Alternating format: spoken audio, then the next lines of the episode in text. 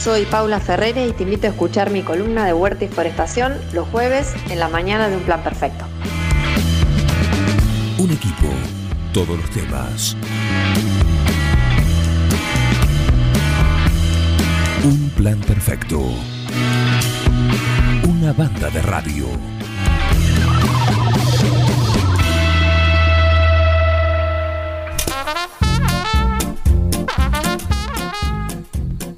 Si aprovechaste estos días de sol y los últimos que tienen humedad, y teniendo en cuenta lo, que se viene estos días a partir de hoy con lluvia, según lo que anuncia el servicio meteorológico, bueno, tenés todo un panorama para que la huerta otoño-invierno sea con éxito, por lo menos el comienzo. Eh, ¿Es así, ingeniera forestal? ¿Cómo le va, Paula Ferrere? ¿Qué tal? Muy buenos días. Sí, sí, así es. Para aquellos previsores que prepararon la tierra y ya tienen todo listo para sembrar, estamos en unos días óptimos. Todavía tenemos buenas temperaturas. Eh, y si no pueden sembrar, pueden sembrar ahora. Mucha gente que ha recibido las semillas estos días. Sí. Aún con esta lloviznita pueden aprovechar eh, a sembrar y, bueno, y después sí, esperar eh, en estos días de, lluvia que, que la naturaleza también haga su trabajo. Claro que sí. Bueno, eh, estamos como cada jueves, ¿no? Con temporada 2021 con la columna eh, que tiene a su cargo Paula Ferrere, acá sobre Huerta y todos los consejos que ella cada semana nos da. ¿Lo de hoy qué es? Lo de hoy es un mix que estuvimos abordando en la charla que dimos el martes, que tiene que ver con los criterios por ahí para, para tener en cuenta a, la hora de arrancar nuestra huerta de otoño-invierno. Siempre recordemos que en el invierno el principal limitante para la productividad es el sol, que, aquellas personas que por ahí tienen el, el patio con, con árboles, que esos árboles no pierden las hojas, bueno, traten de buscar aquellos lugares que al menos tengan 5 o 6 horas de luz directo. Esto es muy importante para lograr una huerta saludable y productiva. También es importante el tema del acceso al, al agua, al agua para tener para nuestra huerta. Si bien en invierno tenemos que regar menos, bueno, igual es una componente fundamental, una, una eh, herramienta fundamental a la hora de lograr una buena productividad. Eh, también eh, otra cosa que se nos plantea en este momento del año es decir, bueno, ¿qué hacemos con, con, la huerta de, de, primavera-verano que todavía tenemos? Porque hay una realidad que aquellos que hicieron un buen trabajo todavía tienen las calabazas, todavía tienen los tomates, las berenjenas, los morrones.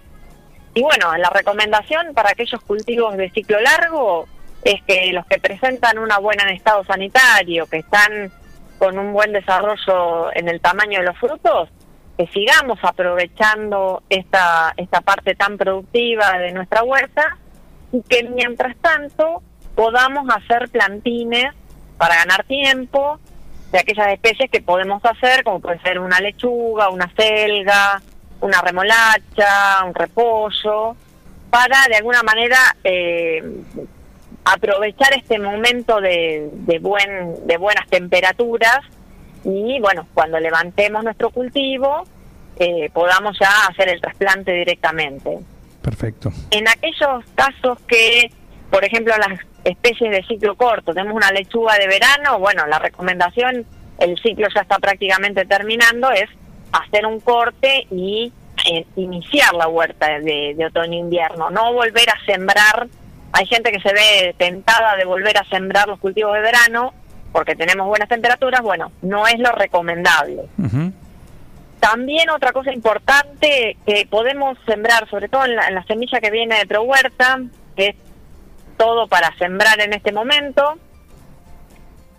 Todo lo que podemos sembrar, todo menos las arvejas y las habas. Que bueno, la gente recibe la semilla, siembra todo. Sí. En el caso de las habas, la fecha recomendable de siembra es a partir de abril, o sea, esperar una semana más, eh, abril, mayo, poder hacer siembras escalonadas para obtener una mayor productividad más tiempo y en el caso de las arvejas eh, empezar digamos la siembra a partir de junio si bien recibimos la semilla ahora esperar hasta junio para hacer la siembra de estos cultivos. ¿Qué pasa? Otra cosa, sí. Perdón, eh, para, ¿cuál es el motivo de esto? Obviamente por la, la fecha puntual y, y más, más segura, ¿no? Pero, ¿qué pasa si alguien ¿Qué- lo hace ahora? ¿Qué pasa? Sí, eso es muy buena pregunta, porque lo que pasa en general es que la planta no está en sus condiciones óptimas de cultivo, sea por temperatura, por duración del día, por un montón de cuestiones que tienen que ver con el ambiente en el momento que se siembran, que están expuestas o a enfermedades, o a plagas, o a hongos. Entonces es una manera de aprovechar mejor el crecimiento. En el caso de las arvejas son muy susceptibles al ataque de hongos y en esta época tenemos temperaturas, entonces podemos tener un ataque eh, que, que nos termina con el cultivo, digamos. En pleno invierno las temperaturas son más bajas, la posibilidad de tener algún ataque de hongo disminuye ostensiblemente. Perfecto. Lo mismo en el caso de las habas, son muy susceptibles al ataque de pulgones. Entonces, si hacemos una siembra temprana, vamos a tener pulgones y vamos a tener em, mayor posibilidad de, enfermar, de enfermarse. Y bueno, si hacemos la siembra a partir del yo, 15 de abril, por ejemplo. Sí. Perfecto. Buen dato. Buen dato. Eh, perfecto. Así que eh, es buen momento para todo lo que es principalmente, como bien dijiste, lo que es lechuga, algo de acelga y por ahí algunos más largos como, como repollo, ¿no? Claro, también las, no nos olvidemos de las cebollas, de los puerros, de los ajos. Recordemos esto que decía al principio, de sembrar toda la semilla.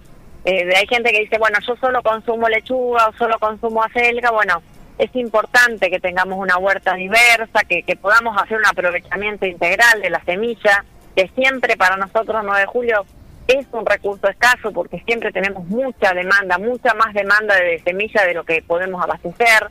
Entonces, bueno, la posibilidad de eh, ofrecer a nuestra familia toda la, diversidad de, productos que podemos sacar en la huerta de otoño-invierno, que es una huerta principalmente de hojas, decíamos, acelga, lechuga, eh, rúcula, repollo, bueno, toda esta familia, digamos, de, de las hojas que, bueno, siempre tiene su encanto. Ujú. Muy bien. Eh, con lo que la previsión meteorológica que hay de clima, ¿algún consejo para esta campaña? Eh, no, por ahí la, la importancia, mm, como decimos siempre, de, una buena preparación del suelo, me parece que, que- esto es algo que vamos a, a volver a insistir con esta, con el cuidado del suelo. Eh, hay mucha gente que me dice, bueno, tuve problemas de plagas, tuve problemas de enfermedades, y esto a veces, muchas, en muchos casos, obedece a problemas en el mantenimiento de la fertilidad de nuestro suelo. En la medida que nosotros tenemos un suelo fértil, un suelo bien preparado, eh, disminuimos mucho el impacto de efectos climáticos adversos. Por Bien. supuesto, siempre el tema del riego, de la, de la iluminación, pero si nosotros tenemos eh, una huerta bien preparada con un buen suelo, las posibilidades de fracaso disminuyen muchísimo. Ujú. Perfecto, perfecto. Buen, da- buen dato, eh, teniendo en cuenta esto también, ¿no? Que cada año es distinto, más allá de la temporada, como hablábamos la otra vez, de, de la temporada de- del año para, para esta campaña otoño-invierno. Bueno, eh, también tiene que ver con lo climatológico, ¿no? Sí, sí, sí, indudable. Eh, el tema también de, de- hacer un buen plantín, de, de, bueno, aquel cultivo que estuvo enfermo la temporada anterior, sacarlo de la huerta, no tener efectos contaminantes. Por ahí tenemos una planta de frutal que está afectado con pulgón, bueno, eso después en algún momento nos va a poder incidir en nuestra huerta. Entonces, tratar de tener eh, un ambiente también saludable, libre de, plagas y de, y de enfermedades. Perfecto, perfecto.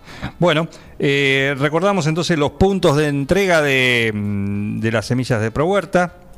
La semilla está disponible, bueno, en todas las delegaciones del interior del partido, en la Secretaría de Producción de la Municipalidad, en algunas escuelas, en el INTA, le, le pedimos a la gente que nos tenga paciencia, estamos con poco personal y con mm, el, trabajo remoto por ahí desde casa, entonces no, no tenemos un horario de oficina más pleno como teníamos habitualmente.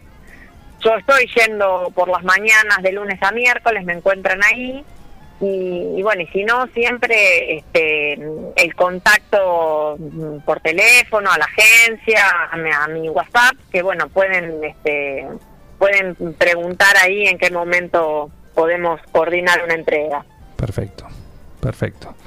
Muy bien, 10 puntos. Ingeniera, muchísimas gracias, un lujo como siempre. Y también, hoy a la tarde vamos a, a tener el podcast también con sí, la columna de esta semana de la ingeniera forestal Paula Ferrer y sus consejos para esta temporada de huerta otoño-invierno.